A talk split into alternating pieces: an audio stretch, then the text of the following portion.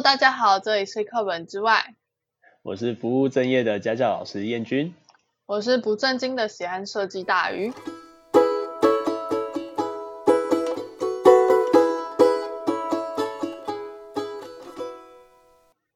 那我们的 Podcast 现在有在 Apple Podcast 和 Google Podcast 上架喽，如果有习惯用这两个平台的朋友，可以到那边去收听哦。耶，鼓掌！我终于在苹果和 Google 上架了，我们等了好久了，我们等了多久啊？好像有一个礼拜，我真的觉得苹果效率令人不敢恭维。嗯，现在看一看，我突然觉得 Spotify 好感动，它几乎在我们第一天上的时候，它就上架了。好像申请一个小时马上就通过，Google 跟 Apple 让我等一个礼拜，真的超久。嗯，好啦，那我们一样从一些些简单的小新闻开始吧。我们来聊一聊，我们上次提到关于孩子跟手机相关的议题，那我们就很快看到一个新闻啦。他说有一位爸爸，他某天在脸书的抱怨公司上面去做爆料，他就说。他决定不让他的小孩再碰手机了，一个月只给他大概半个小时的时间才能玩手机。为什么只有半个小时啊？你说为什么只有半个小时嘛？因为爸爸玩游戏玩输了。我觉得那个小孩也是蛮天才的，可以打赢一个中年人。没错，我会说爸爸太弱了。可是我觉得这孩子是一个天才诶，他既然有这方面的资质，那就让他继续玩啊，那不要玩到废寝忘食就好了。我觉得至少就是要可能玩个三十分钟休息一下这样子，保护眼。没错，就跟我们上礼拜提到的一样，就以他的身体的发育状况，就是说，嗯，限制半个小时，我觉得不为过吧。那每半个小时休息到一定时间，想要玩，我觉得都可以。那不过看一看这孩子现在应该是蛮可怜的啦，他现在一个月只剩半小时可以玩手机了。我觉得他以后一定会反噬，就像你一样啊，疯狂打游戏打到爆。以后一定会有心理阴影。我们常常会笑说，小孩子在小时候得不到的，长大他会全部买回来，像我最近买了好多电动回来一样。没错，十几片，那个算起来金钱真是可观。没办法，小时候不能打电动，长大打回来。现在买的是回忆，不是游戏。因为没时间玩游戏了呢。没错，现在上班好忙哦。每天都要上班，游戏都只能放在旁边长灰尘，还要给妈妈玩。没错，好了，我们来聊一聊下一则新闻吧。那哥伦比亚话有一家设计公司，为了要解决病床的问题，所以他就开发了一个纸箱，可以当做病床使用。因为现在病床就是没有那么多了。那这家设计公司它原本是一个纸箱的设计厂。然后，所以他就想说，嗯，突然突发奇想一个 idea，就是说来试试看吧，把它做病床使用。不过这个病床它有一个二合一的功能，它就是如果病患不幸过世的话，就可以变成棺材。哇，等于说听起来跟现在的社会价值观有点违背啊。对，就等于说你如果病死的话，就直接打包去下葬这样子。而且如果有看到影片的话，你会觉得更好笑，因为那个病患是直接从床板。然后下降到整个盒子里面，就像是一个包裹一样，直接被现场打包起来的呢。不过对于我们很多人的观念来讲，可能会觉得，哦，我又还没有要死掉，你凭什么把我放在这个箱子上？好像我随时要被关起来一样，我随时要离开人世间一样。我觉得老一辈一定会觉得他有一种，你是在诅咒我要死了吗的那种感觉。没错，我相信很多长辈应该都不太能接受这件事情。所以我们看着这个新闻啊，然后看着看着到了最后段，他就提到说，嗯，到目前没有接到任何的订单。我觉得一定很多人觉得他会被揍死。嗯，真的。不过也有医生提到啦，就是用这种纸板会有一些安全性的疑虑，他们可能会认为说病毒有可能透过其他的方式外泄出来，所以建议还是要放在湿袋里面会比较好一些。因为比较密封嘛。嗯没错，它会比较密封，也可以比较可以阻绝病毒的传播。那就是我们最近看到比较有趣的小新闻。我们来回到正题吧。上一次我们在节目的尾声提到说，我们这里这一集要来聊一聊家里爸妈跟孩子之间对于交男女朋友这件事情的想法是什么。我们今天要提的啊，可能会比较像是对于交男女朋友这件事情的价值观，而不是说孩子真的交了男女朋友，或者是正要交男女朋友该怎么办。我们想要给的是一个观念，如何去让自己的观念比较开放一点点，我觉得这是比较重要的。嗯，顺便讨论一些现在小朋友的想法，那给你做一个参考，你也可以去反思你打算做怎么去做处理这样。那首先就来提一下吧，我们小时候特别在国高中这个阶段，好像比较容易想要交男女朋友耶，不知道大鱼怎么说？我是觉得好像可能有看太多电视啊，跟一些小说，就有塑造出那种粉红泡泡，就会觉得哦，我好想要交个男朋友。真的，我我记得我在国高中的时候，那时候有看到几部连续剧，哇，这样讲出来会不会透露自己的年龄呢？不要讲，我不要讲。我那时候看的时候，好像有一个叫做什么《十八禁不禁》，好像还是当时的什么黑社会美眉跟棒棒糖在主演的。这我还真的没看过哎。然后还有一个就是什么《爱情三宝妹》，好，好像有，是那个谁，王心凌吗？是王心凌吗？我已经忘记了，我只记得她叫什么三宝妹的。然后这些都是跟爱情相关的连续剧啊，或者是我所谓的偶像剧啊。然后就小时候好爱看，可是长大看到就觉得这剧情不是很洒狗血嘛？为什么那时候对感情的事情特别感兴趣的？嗯，可能就是很接收到很多相关讯息吧，加上有点青春期的关系。没错，我就在想，当时是不是真的有一种荷尔蒙作怪的感觉？那时候的幻想总是特别的多，然后总是是不是说啊，好想要交个男女朋友，然后幻想一下。到底是谁可以成为的男女朋友啊？那种感觉是什么啊？谈恋爱的那种酸甜苦味到底是什么？我觉得是因为没有体验过，反而更想知道哎。而且除了说荷尔蒙作用，我觉得更大的原因是同才之间的作用哎。当时的朋友整天就说：“哎，你到底喜欢谁？”最喜欢讲这种悄悄话的小八卦。那个女生正不正？然后或者是私下传纸条的时候，就说：“哎哎，我跟你说，你知道那个谁谁谁啊？你知道他喜欢我们隔壁班的某个女生耶。”但 真是从小就开始八卦了，真的啊，从小就开始八卦，然后或者是说，哎、欸，你知道他们两个在一起交往了吗？然后大概隔个三个月，你知道你知道他们分手了吗？哇，国中和高中真的充斥着这种议题不间断的。那我觉得蛮多家长就很担心这样的事情。嗯，他们真的会担心到不行。那我在想，除了这种同才之间的关系、荷尔蒙之间的关系，那当时我们好像也除了偶。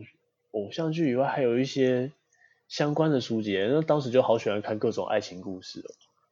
你说像什么霸道总裁爱上你，什么什么橘子啊之类的。嗯，霸道总裁爱上你，我是没看过啦。可是像是什么橘子写的小说啊，或是九把刀写的爱情故事啊，或者是好像还有一个作者叫做藤井树吧，他们写的爱情故事真的是我们小时候的。最佳读物之一，真的时候好像蛮多一些台湾当红作家的。嗯，然后我们现在再回去看这些小说，就觉得好像还好。为什么当时这么喜欢？我觉得就是好像跟我们上次讨论议题蛮有关。那时候没有那么多的智慧型手机，我们都是按键式的，所以好像能有的娱乐就是看书。可是也不会说只有当时的我们才在看书啊，现在很多孩子他的手机也是被禁止的，他就说，哎、欸，你就不是不能用手机，所以他们也是看小说看得蛮凶的，然后他们看的小说也是不乏一些爱情小说等等，而且常常会看着他们随手一本、欸。你说像看什么样的类型？像什么样的类型？类型蛮多的，不过像前一阵子有一个蛮有名的电影，叫一部动画片，好像叫《天气之子》吧。可是那也是蛮多大人也爱看的、啊。对啊，蛮多大人也爱看的。我记得他当时电影上映的时候，又连带着小说一起做上映，然后所以也有很多的孩子就带着《天气之子》的小说到补习班、到学校去看。我们都有看到他们在看这些书籍。但我觉得从小培养阅读习惯也还不错，就算是从这样子的一些言情小说啊、一些科幻小说去做培养也不错啦。嗯，真的，先培养一些阅读习惯起来，应该也是好事。那我们就把这个议题继续往下讲吧。那我们来看看，父母就是总是会担心嘛，到底该不该交男女朋友啊？嗯，我觉得像我自己的经验啊，我那时候我爸妈是不希望我在国高中交男女朋友。嗯，那有没有交呢？呃，有。对吧？怎么可能不交呢？所以，就被发现，然后被骂。对，还被骂得很惨的。那我就蛮感谢我的爸妈，我爸妈给我们的观点就比较开放一点点。他就说：“哦，你要交男女朋友可以啊。”也是他就在载着我回家的路上就问我说：“你说啊，你有没有喜欢班上的谁？”我说：“没有，没有，没有，没有，怎么可能有？”然后那时候想想，应该是真的没有吧。然后他们只跟我说了一句话：“您到时候如果交女朋友的话，记得带回家来。”嗯，我觉得带回家好像真的是一个不错的办法哎。我在想啊，会不会是男女的有男女的关系有落差？因为很多爸妈是对儿子很 OK，然后女儿就会管很严。嗯，我我的观点是，所有世界上的爸爸都是女儿奴的。但通常听到自己的女儿交男朋友，第一件事情就是说，我要把她头扭断。我不知道为什么爸爸都会对女儿那么保护，还有对她的男朋友那么有攻击性。嗯嗯，这可能是出自于一个本能的保护行为吧。好，那提到保护行为，相信很多人都对自己的小孩一定是有想要有所保护啊，不希望他因为交了男女朋友而受到伤害啊。那我的观点是，嗯，不能去限制他说不能交这件事情，而是该一起去认识他交的另外一半到底是怎样的另外一半。然后还有告诉他，他在感情上遇到问题的时候，到底该怎么样去面对，怎么样去沟通，我觉得这才是比较重要的。因为我相信蛮多人也是过来人嘛，我我觉得感情是需要练习的。没错，需要长时间的练习，而且我觉得如果有交了男女朋友，而且有分手这件事情，反而不会是坏事诶。我会觉得可以提早去面对，怎么样处理这样的情绪跟事情是蛮好的一个经验。对啊，那。可看现在的新闻，其实有时候反而有一些，嗯，很久很久都没有交过男女朋友，或是我们所谓的鲁蛇，一辈子都没交过男女朋友，今天突然交到一个男性友人或是女性友人，在交往的过程中突然不幸分手了，反而不太能面临那样的挫折感。我会觉得提早开始的话，或许像是我们父母啊，也可以去协助一些小孩去面对这样的问题。没错。所以你说该不该交呢？以我们这边的观点，我们会觉得，嗯，应该教一下会好一些。但是该看一看他怎么去教，去了解一下，多多陪伴自己的孩子们。那虽然说提到说要去了解一下他交男女朋友，但是也不要过度干涉比较好。你说会是怎么样的干涉呢？嗯，例如三天两头就问他说，哦，你们又去哪里啦？你们又干嘛干嘛啦？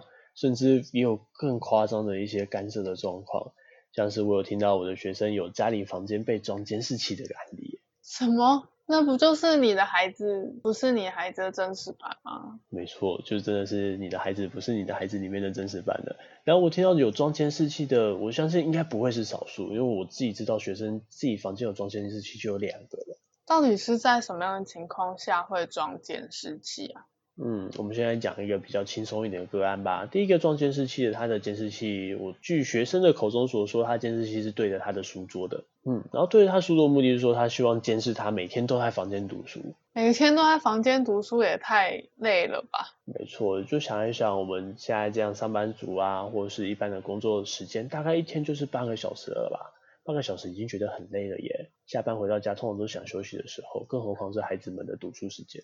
对啊，因为他们一天除了上课至少占据八小时之外，下课又要补习跟去温习其他事情，好像就更多。对啊，而且他们真的没有什么自己的休息时间诶。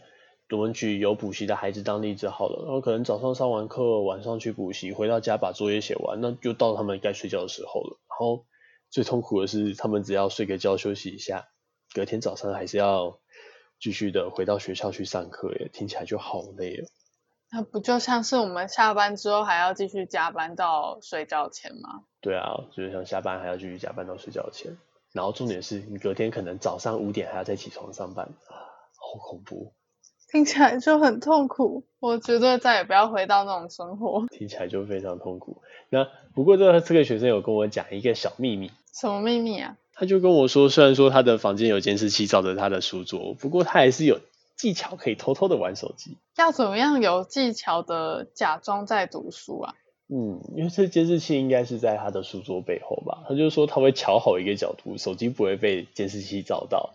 可能看起来他又很像在读书，然后就这样偷偷玩手机玩了一个下午。真的是上有对策，下有对策。所以就回应到我们上一集所说的啦，就不用太限制孩子在干嘛。那你限制越多，他们真的总是会有各种方法去逃脱你的法掌。我觉得应该不用我们说嘛，大家自己应该有相关的经验。没错，想一想自己小时候的事情，应该就知道些什么了呢？没错，就是同样一个道理，只是换了一种方式。对啊。那另外一个监视器案件就比较夸张一点了，这监视器是照到整个房间的。天哪，那不就连换衣服都会被看到吗？嗯，换衣服这件事我不太确定，说不定他们换衣服都只能到更衣室去换，或到厕所去换衣服。那我觉得，但是还是觉得很没有隐私。没错，听起来我也觉得很没有隐私，很恐怖。不过偷偷再讲一个小秘密。什么秘密？就算这个房间有装监视器，我们这位女学生她还是交了一个男朋友呢。这样子还要怎么跟她联络啊？我也不知道，不过我知道她是有交男朋友的。说管得越多，他们就不会交吗？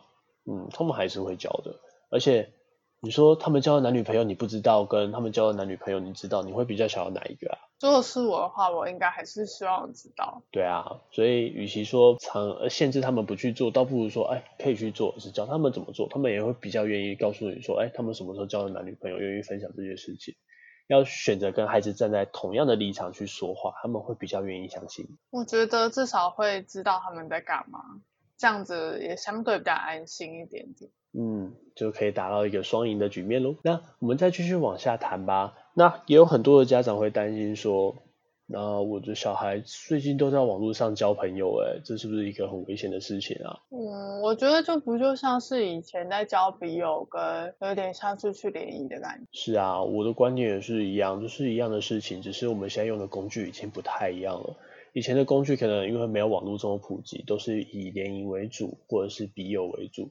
那现在我们多了网络这一项工具，那当然网络比较方便，就会变得是交网友的形式啦。但我觉得交网友也要注意蛮多事情。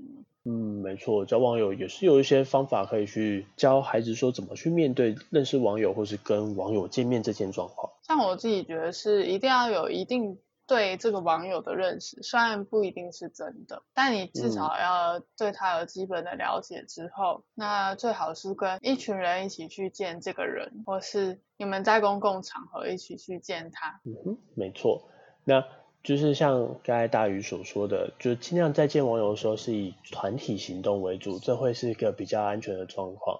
那如果真的没办法，或是不太行，或者是说我就是想要单独跟他去约会啊，那。切记一定要跟自己的亲朋好友说，你可能不太敢跟父母说，但最好要跟自己的朋友说，然后让他能够紧急状况可以联络你，这会是比较重要的。至少如果半小时我没回回传讯息，那你可能要先去报警之类的。嗯，要懂得怎么样好好的保护自己。然后还有很多方法，就会像是啊，我们常常在网络的文章上听到的说啊。比如说网友请的饮料不要乱喝，或者是有开瓶过的饮料不要不要碰等等的这些状况，真的是能够多加小心，还是要多多的保护自己，保护自己还是最重要的。毕竟我觉得刚见面还是不要太详情。嗯。没错，那不过说刚见面不要太详细，这个观点其实是比较像是我们东方人的观点，或者说我们亚洲人的观点。所以。西方人不会吗？嗯，至少我们从一些平常看到的社群媒体看起来，好像就比较开放一些。我们来聊一聊我们在 Netflix 上面看到的影集吧。你说最近蛮红的那个什么欲罢不能？对啊，最近蛮红的那个欲罢不能，你看一下里面的，不知道大宇有没有看过一两集啦？我就是看了一集，真的很受不了，我就关掉了。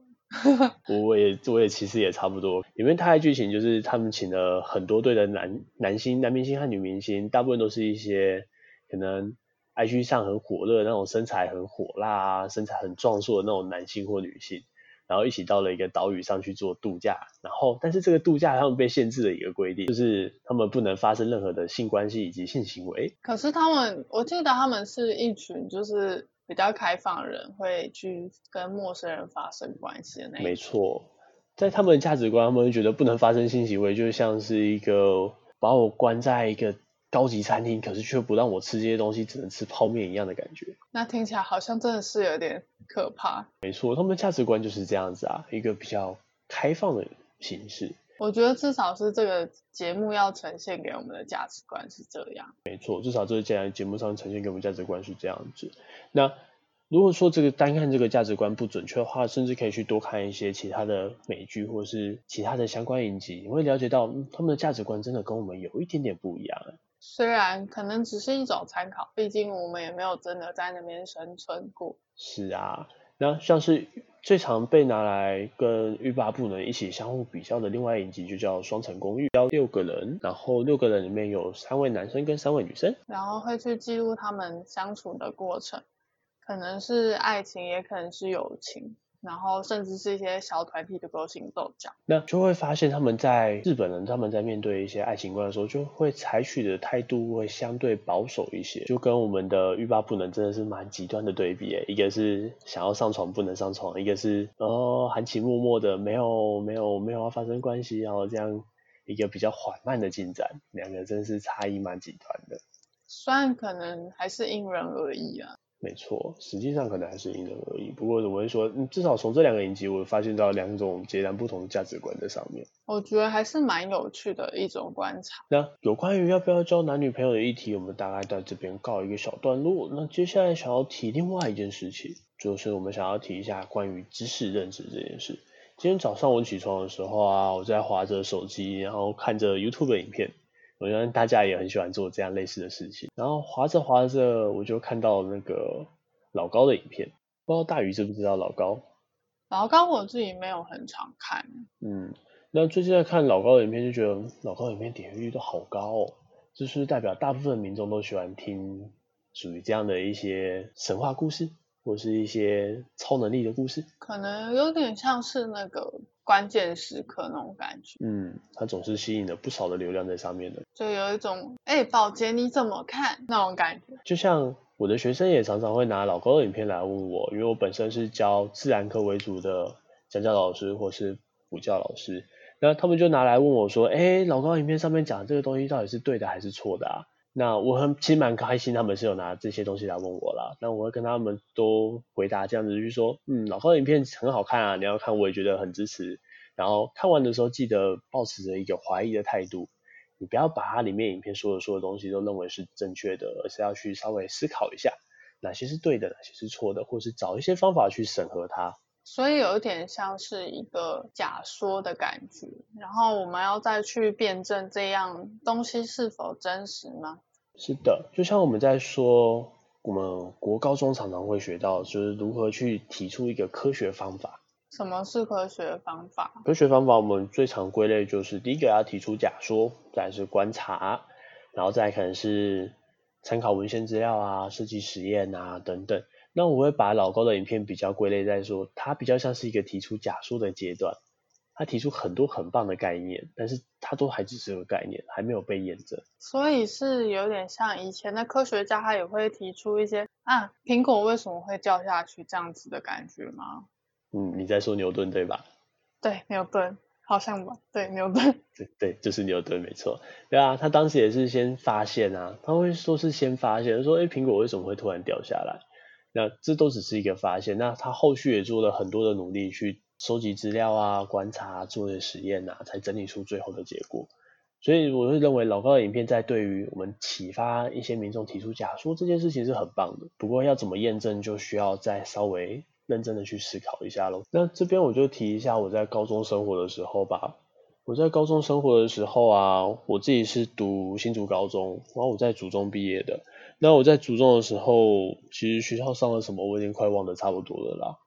那我还记得一件事情，就是我们的生教主任会常常在升旗的时候说一句话。他说什么？他说：“你今天既然进了祖宗，你就是一个祖宗人。那所有的祖宗人都应该具备着一种独立思考的概念。”可是我会觉得，不只是祖宗人要独立思考了，是大家都要。啊、我是认为大众都需要。不过生教主任当时就每天升旗都这样子说，我也觉得，哦，对啊，我也知道啦，我也做到了。当时我觉得我做到了。所以其实你没有做到吗？嗯，可能当时觉得有吧。可是等到我长大再回顾的时候，就会发现，嗯，那时候的我好像没做到哎、欸。当现在思考变得比较成熟之后，就会发现，嗯，当时好像还是会把，哎，学校课本说的都是对的，学校老师说的都是对的。我会觉得，至少他提出了这一个观点，你会开始一直去反思这句话。嗯，没错。而到了现在，我常常最常告诉学生是说，哎，你不要觉得我讲的东西就是对的，说明我讲的东西也是错的。所以是要抱持着有一点怀疑的态度去听这件事。没错。我觉得对任何事情都要有所怀疑，这才是一个最好的学习态度。就像学校老师讲的，可能不是对的，就包含我们的频道讲的东西，也可能不是对的。但我就想到我奶奶之前跟我说，叫我要多看新闻才能增长知识。嗯，这听起来真的是蛮恐怖的诶。可是我觉得可能是因为他也没有读过书，因为他是那个不不是这那个年代。嗯，没错。可是现在的你现在的时代要多看新闻，好恐怖哦！看到现在新闻都是喜欢下一些农场标题，你说什么某某某跟某某某比腿？嗯嗯，或者是说，哎，某某艺人然后开始。跟谁交往了，然后网友都震怒了，或者是网友都失望了之类的。我只要看到那个标题有写“网友”两个字，我都觉得好讨厌。拜托给我们一点国际新闻，不要再看这些了。你是只是想偷偷说百灵果啊？没错，百灵果。百灵果的频道我们也很爱哦，很推荐大家一起去当教徒哦。真的，虽然说我们就是身为教徒，然后才出来做 podcast 的呢。没错，算是一个启启发吗？那他这里提的有点远了，我们要去讲一下关于知识认知这件事情。那就我以前在做一些实验的时候，我后来就看着看着，我们也很喜欢去维基百科上查资料啊。不知道大宇有没有去过维基百科上查资料？如果是第一手我好奇的事情，我会在维基百科上查看看，它会是有一点全面的一个概论的感觉。没错。那不知道大宇有没有用过很久以前的维基百科啊？很久以前的维基百科，对啊、哦，我好像没什么特别的印象哎。因为如果说是很久以前的百科，维基百科，它上面的问题真的是错误百出哎。怎么样的错误百出呢？嗯，现在也很难一时去举个例子。不过以前的维基百科错误的频率真的是比较高，然后到现在维基百科上错误的频率已经降到很低很低了，甚至被一些组织单位都认可说，哎，它上面提供的资讯基本上是对的，因为它现在的审核阶段比以前多了很多。就不像以前可以谁都去改就对了。没错，不过在维基百科上，我还是有找到一个至今让我一直在怀疑的东西。什么东西啊？叫做酒精灯的验色反应。什么是酒精灯的验色反应？所以我先简单讲一下什么是酒精灯的验色吧。我们在提到验色的时候，说穿了它就只是我们把东西拿去烧烧看，看一下它的火焰是什么颜色。嗯，就像是我们的瓦斯炉点燃的时候，瓦斯炉的火是什么颜色啊？印象中好像是蓝色的吧？嗯，没错，是蓝色的。那蜡烛呢？橘橘红色。嗯，蜡烛烧起来是橘红色的。那像是我们国中物理课本也会提到另外一个东西，叫做镁带。大鱼知道镁带燃烧起来的是是白色的啊？是啊，是白色的啊。因为镁带后来就出现在我们一个很熟悉的名词上面了。什么东西？叫做镁光灯啊。镁光灯。嗯，我们现在都叫它闪光灯比较多啦。不过以前我们都叫它镁光灯的。所以镁光灯跟闪光灯是有关系的。它们是一样的啊，在早期上的概念是一样的。然后镁光灯里面的镁这个字用的就是镁带啊。我从我觉得我从来没有想过。所以以前时候的闪光灯，它们就是燃烧镁带所造成、所制成的。我从来没有听过，因为我也没有想过闪光灯是什么原理。我只觉得是补光作用。好，我讲的 又有点远了，所以这就是我们所谓的验色反应。那不知道大家以前在做国高中实验的时候用到酒精灯，有没有注意过酒精灯是什么颜色啊？蓝蓝色吗？还是黄色？酒精灯是大概黄色的颜色。有那么黄啊？嗯，它是比较像蜡烛燃烧的颜色的感觉。然后就有点好奇啦，我就查了一下维基百科，说，哎，为什么它烧起来是黄色的？那根据维维基百科上面写的，它是说酒精灯在燃烧的时候，因为玻璃里面有钠离子，好，听起来有点玄，反正玻璃里面有一种成分，它燃烧的时候会燃烧到这个成分，所以它会呈现是橘红色或者是黄色的颜色。所以玻璃会越越烧越薄？嗯，我听到这里我也是这么觉得，我就觉得这样玻璃不就越烧越薄了吗？可是我从来没有听到哪一个个案是把酒精灯烧烧着烧着就它玻璃越来越薄而破掉的案例。我从来没有听过，还是它只有烧掉里面的钠离子，其他成分没有做变动？这我就不知道喽。不过我一直对这个论点保持着怀疑，虽然说它是维基百科上写的，而且蛮多人相信它，不过我总觉得哪里怪怪的。甚至我在查一些网络文章的时候，就发现，哎，很多人就只是把维基百科这一段复制贴过去啊。就例如以前我们常常用的什么雅虎知识家，有人在问说，哎，酒精灯为什么是黄色的时候，他就把这段直接复制过去，我就觉得很奇怪。因为他只是想要赶快回答问题，然后赚知识点数吧。可能啊，就像我们现在的农场文章也不间断一样。可是很多人喜欢看农场文章。真的，真的非常多人喜欢看农场文章。因为农场文章不是不好，如果看一看笑一笑的这种心情去看它，我觉得蛮不错的，就是一种舒压生活上压力的感觉。可是如果你今天说你想要从农场文章里面去获取资讯，我就觉得不太好。我觉得可以算是一个启发吧，就像你说我刚刚说的那个假假说的概念，就可以先把它看一看，对它有所保留，然后但是实际上我们要去查证它一下。毕竟我觉得很多事情可能是五六分信，然后其他就是怀疑咯。可是我觉得这种事情我们讲归讲，可是我们长辈好像常常没做到诶。我觉得是因为年代环境的不同吧，他们可能会比较习惯相信。但是他们常常会有一些很神奇的赖群组，然后里面都散布着各种讯息。你说是农场文章的讯息吗？嗯，举个例子喽，像前一阵子不是有又有又有卫生纸的抢劫事件吗？也不是抢劫事件啦，就是囤积卫生纸的事件。因为他们说什么口罩的原料跟卫生纸是一样的。